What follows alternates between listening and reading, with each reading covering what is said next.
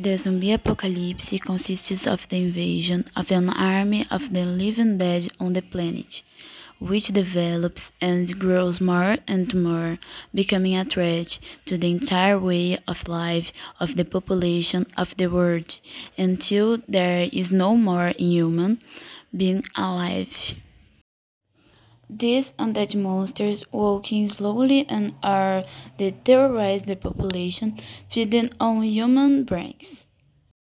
Upon reaching this catastrophic scenario, society collapses, promoting the domination of the earth by these creatures.